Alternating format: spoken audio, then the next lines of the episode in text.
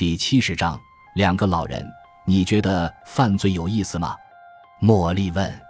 你想犯罪？难道你疯了吗？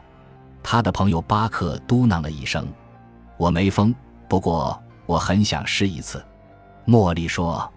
茉莉和巴克生活在一家养老院里，这家养老院的环境不错，有翠绿的草坪、新鲜的空气。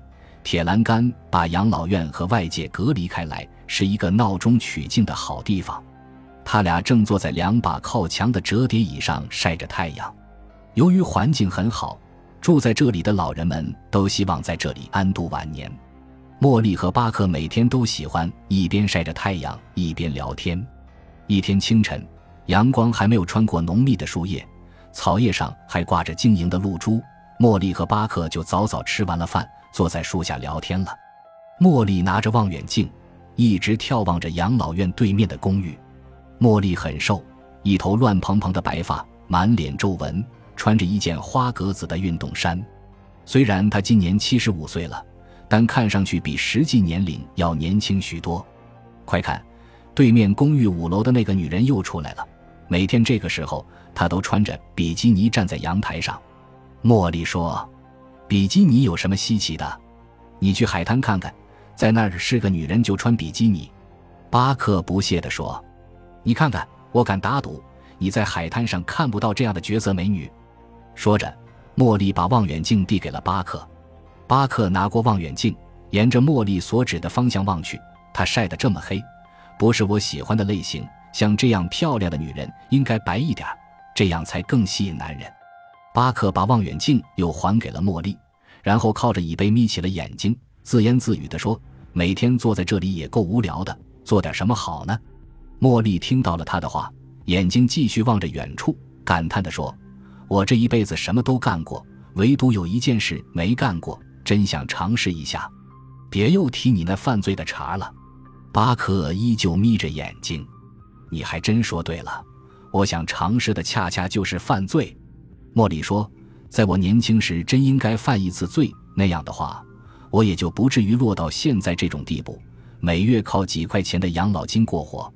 我现在口袋里的钱还不够买进城的公共汽车票。”哈哈，我有钱。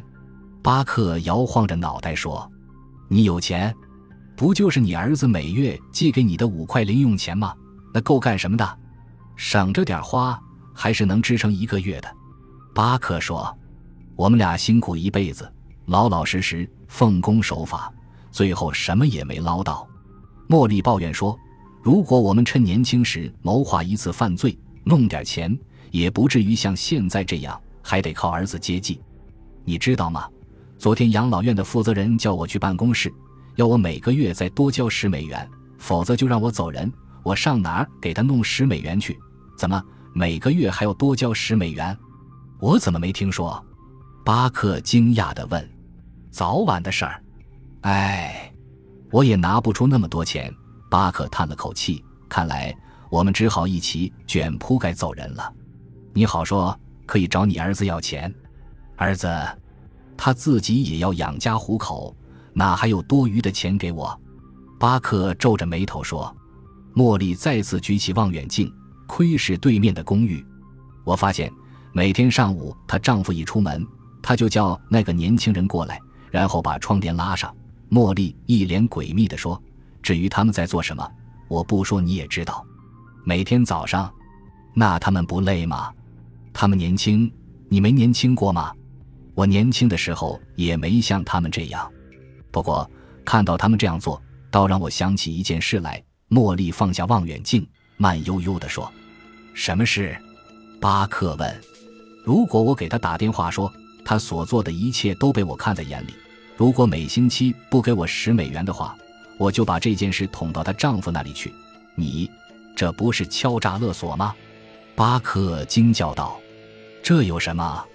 你看看外面的社会吧，每天都在发生着犯罪的事。”茉莉不以为然地说：“大财团操纵资本，商人偷税漏税，警察收受贿赂，毒贩子贩卖毒品，其余的则抢劫偷盗。”你知道吗？他们过得都相当滋润，哪像咱们？茉莉，你真的以为犯罪就那么简单？我觉得没什么难度。茉莉说：“你看昨天的晚报了吗？有则新闻说，一个人走进银行，递给出纳员一张字条，说他有一把枪，如果不将所有的钱交给他的话，就开枪。结果出纳员乖乖的给了他五千元现金。那人出门后便消失在茫茫人海中。你看，五千块呀，得来全不费功夫。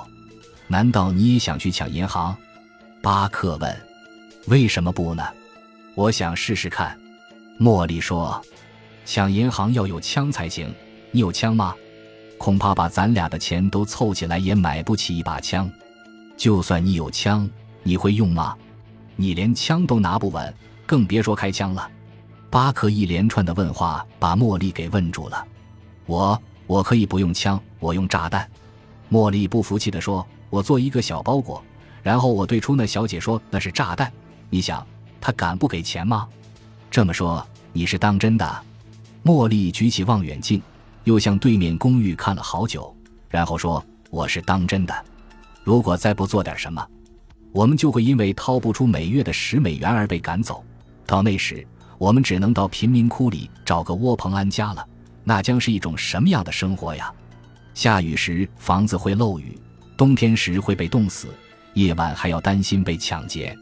随着物价飞涨。”最后我们什么也买不起，只能慢慢的饿死。养老院的环境虽然不是最好的，但好歹有人照顾，能吃饱穿暖。你说你情愿离开这里吗？巴克当然不情愿。巴克说：“虽然在这里生活有时也会觉得无聊，一些人在下棋和打牌时还会惊扰我的好梦，但我还是喜欢这里的碧绿草坪、新鲜空气。我可不想出去挨饿。”茉莉环顾了一下四周，对巴克说。你看看周围住的都是和我们一样年老体衰、贫困潦倒的人，他们要是每月拿不出十美元，一样也得卷铺盖滚蛋。昨天晚上我一宿没睡着，终于想到一个切实可行的主意。什么主意？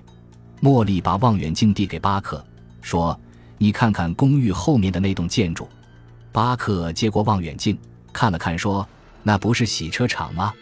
旁边。”茉莉不耐烦地说：“是银行。”巴克惊叫着：“对，就隔着两条街，我们走着就能去。”我们，是的，咱们俩，我一个人做不了，需要你帮忙。你看电影里都是两个人合伙抢银行，可是我对抢银行可一窍不通啊！抢银行没什么技术含量。莫莉说：“电影里都这么演，抢银行的人冲进去。”逼迫工作人员拿钱，然后就逃跑，干净利落，一气呵成。你说的倒轻松，银行里的警卫也不是吃素的，他们也有枪。不用担心，我都计划好了，只要照着我的计划做，一定能成功。万一失手被抓住了怎么办？茉莉耸耸肩说：“就算失手被抓，他们又能把咱们怎么样？咱俩都是七十多岁的老头子了，还能活多久？”最多不过是坐几年牢，我们在牢里吃喝不愁，更不用担心每个月拿不出十美元而被赶走。可假如咱们成功了，这辈子都不用愁了。他从巴克手里接过望远镜，一边眺望银行，一边说：“我仔细考虑过了，在这一带，这家银行是最容易下手的。这是一家小银行，只有一个门。等到中午时，银行门口会有很多行人，我们抢了就跑，警卫是不敢乱开枪的。”可我腿部有静脉曲张的老毛病，根本跑不快呀。茉莉不耐烦地说：“你不用跑，你走得越慢越好，这样不会引起别人注意。如果需要跑的话，我来跑。”巴克不屑地说：“你来跑，你的心脏受得了吗？”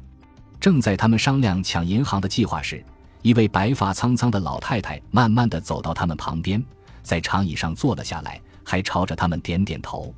茉莉凑到巴克耳边低声说：“回我房间商量这事儿，小心隔墙有耳。”于是他带着巴克来到他在二楼的房间，两人坐在床上继续谋划着。